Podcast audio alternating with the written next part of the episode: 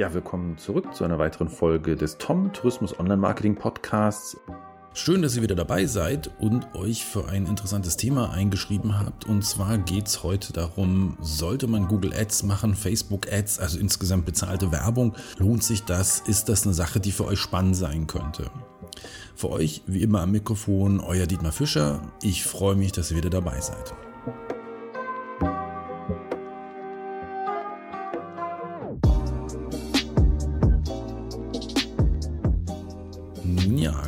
Ads, Facebook Ads, das ist ein ganz spannendes Gebiet, das wir hier betreten.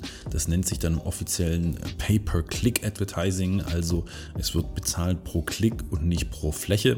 Das ist ganz wichtig zu wissen, denn wenn wir von klassischer Werbung reden, also wenn ihr jetzt irgendwo mit der Tram fahrt oder in der U-Bahn seid oder an einer Hauswand vorbeiläuft, dann gibt es da eine Werbefläche und je größer die Werbefläche ist im Allgemeinen, desto mehr müssen die Leute zahlen. Also ihr steht auf dem U-Bahnhof und ihr habt da so eine Wand vor euch, da sind fünf Plakate drauf, eins ist groß, drei sind mittel, eins ist klein, dann zahlt der mit dem großen Plakat am meisten.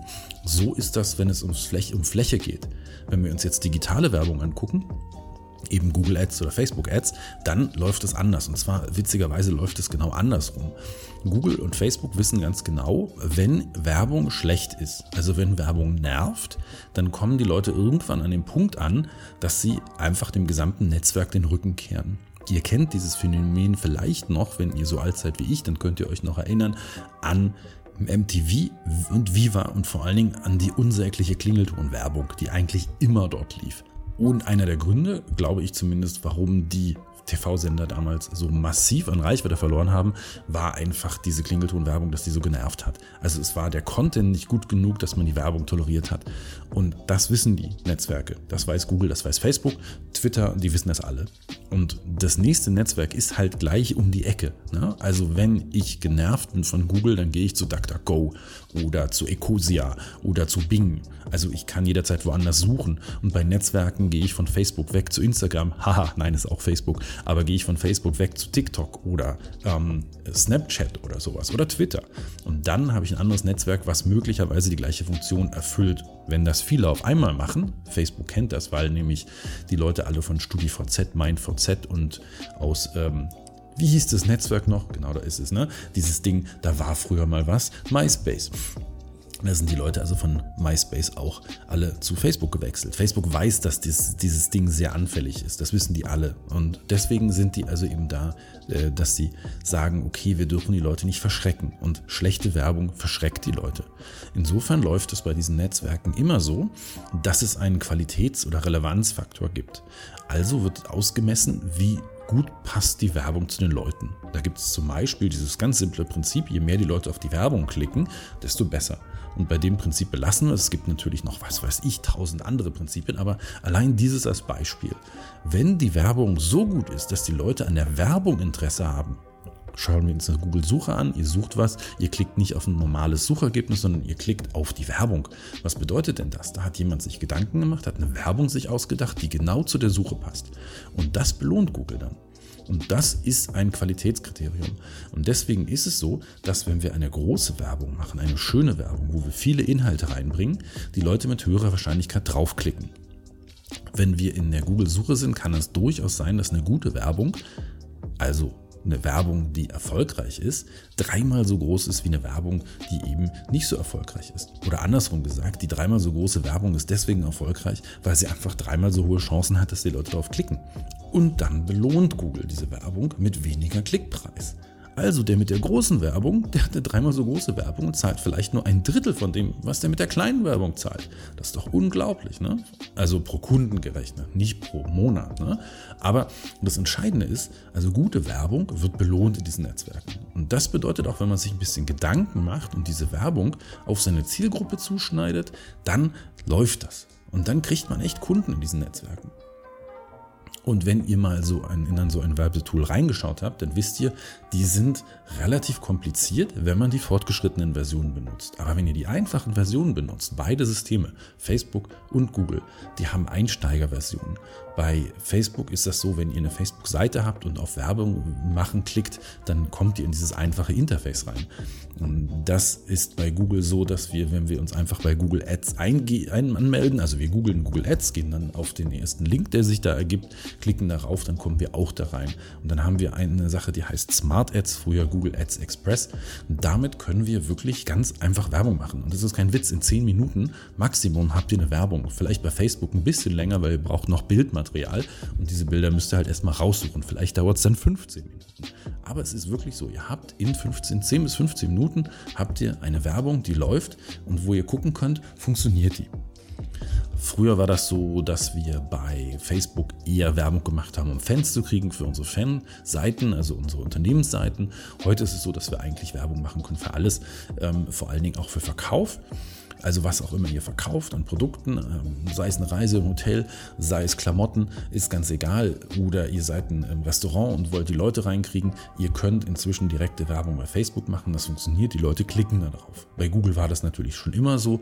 Bei Google kommt die Werbung in der Suche und zwar in Abhängigkeit zu dem, was die Leute gesucht haben. Bei Facebook ist es so, dass es in Abhängigkeit von den bei euch ausgewählten Zielgruppen so ist. Also nochmal ein bisschen im Detail. Google ist halt so, funktioniert so, dass ihr sagt, wann ihr erscheinen wollt. Also bei dieser einfachen Werbung, die wir in, den Smart Ads machen, also im simplen Interface, da geben wir so ein paar Themen vor. Wenn wir jetzt ein koreanisches Restaurant sind, dann sagen wir eben koreanisches Restaurant. Und dann passiert das eben, dass Google die Werbung so aussteuert, dass das passt. Da müssen wir die Werbung natürlich auch noch so gestalten, dass das funktioniert. Und dann kommen die Klicks. So läuft es dann. Bei Facebook ist es so, dass wir die Interessen vorgeben, bleiben wir bei dem koreanischen Restaurant. Dann wären wir es so, dann sagen wir Interesse an koreanischen Essen oder an koreanischen Filmen würde auch funktionieren. Da können wir ein bisschen flexibler sein. Und damit haben wir im Endeffekt schon die Auswahl getroffen an Leuten, die dann später die Werbung präsentiert bekommen. Und sowohl bei Facebook funktioniert es als auch bei Google. Um nochmal ein bisschen in die Unterschiede reinzugehen, wann sollte ich Facebook-Werbung verwenden, wann Google. Es ist halt so, dass bei Google die Leute allgemein was googeln, was sie schon im Kopf haben. Also hm, bleiben wir im Beispiel, die wollen essen gehen und dann googeln sie was Bestimmtes. Das kann sein, dass sie sagen, Restaurant heute Abend. Es kann sein, dass sie schon wissen, dass sie koreanisch essen wollen. Auf jeden Fall haben sie eine Idee im Kopf, was sie machen wollen und das googeln sie dann. Wenn wir kein Thema haben, was sich leicht googeln lässt, dann müssen wir ein bisschen um die Ecke denken. Dann müssen wir überlegen, welche Frage könnten sich die Leute stellen. Ich habe da eine geniale Suche gefunden. Ähm, Hunger, was essen, hat jemand gegoogelt. Und das gar nicht mal so knapp. Das sind so 70, 80 Leute im Monat, die sowas googeln.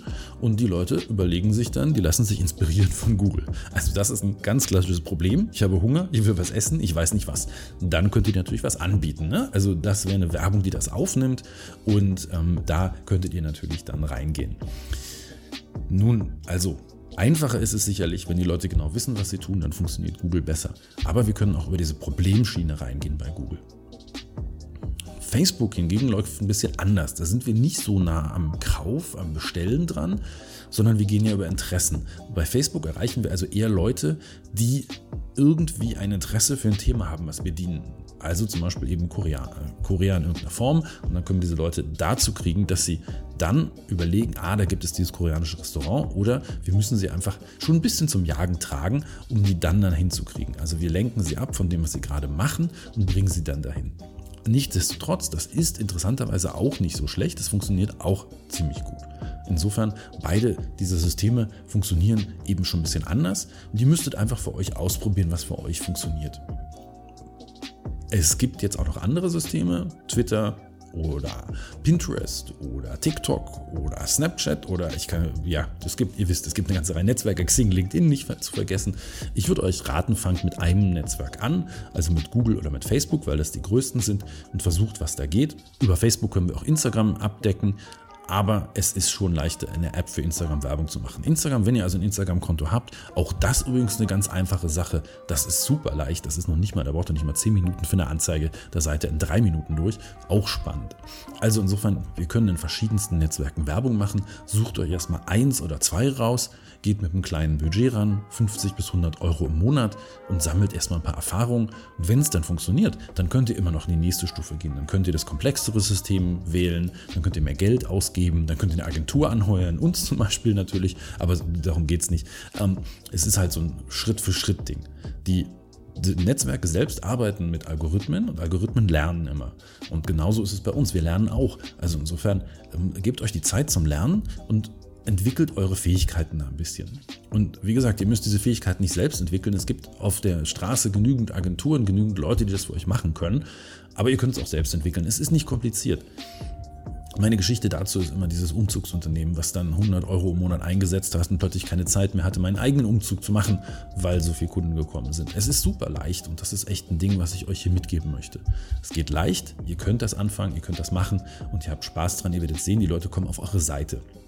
Wenn ihr dann soweit seid, dass ihr sagt, ist ein gutes System für euch, dann könnt ihr euch auch näher mit beschäftigen. Hier geht es in dieser Podcast-Folge wirklich um den Einstieg, um euch die Angst zu nehmen und einfach mal zu sagen, ihr macht das jetzt und wir sehen, was passiert das, was ich gesagt habe mit der Agentur, da kann man das noch verbessern, dann kann man die Effektivität der Anzeigen verbessern, man kann mehr Geld sinnvoll ausgeben, man kann tracken, also will heißen, man kann zum Beispiel sagen, da ist eine Buchung erfolgt, da ist eine Reservierung erfolgt und wir wollen, dass diese Reservierungen zugeordnet werden zu der Anzeige, zu dem Keyword, zu was weiß ich, also zu den Preisen und dann habt ihr äh, wirklich eine, eine Auswertung, die noch besser funktioniert. Aber das ist erstmal Schritt 2, 3, 4. Ihr solltet erstmal Schritt 1 machen und einfach mal ein Konto erstellen und schauen, was passiert.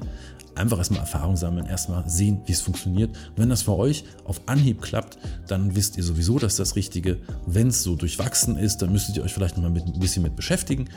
Und wenn es überhaupt nicht klappt, also dann ist es die Frage, sei es überhaupt das Richtige für euch. Aber das ist ein Ding, das könnt ihr dann eben angucken, wenn ihr es einmal probiert habt. Erst dann habt ihr die Fakten und dann könnt ihr weitergehen.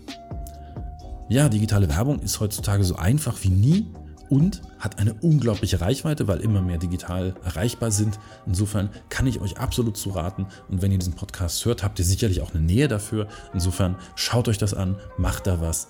Ich drücke euch die Daumen, dass das klappt und ich bin mir sicher, ihr schafft das, denn das Ganze ist kein Hexenwerk.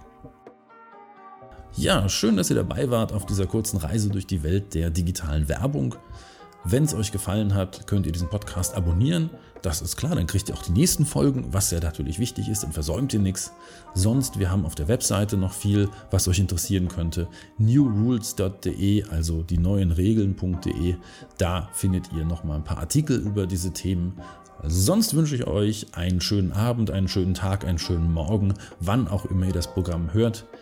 Bis bald, euer Dietmar Fischer.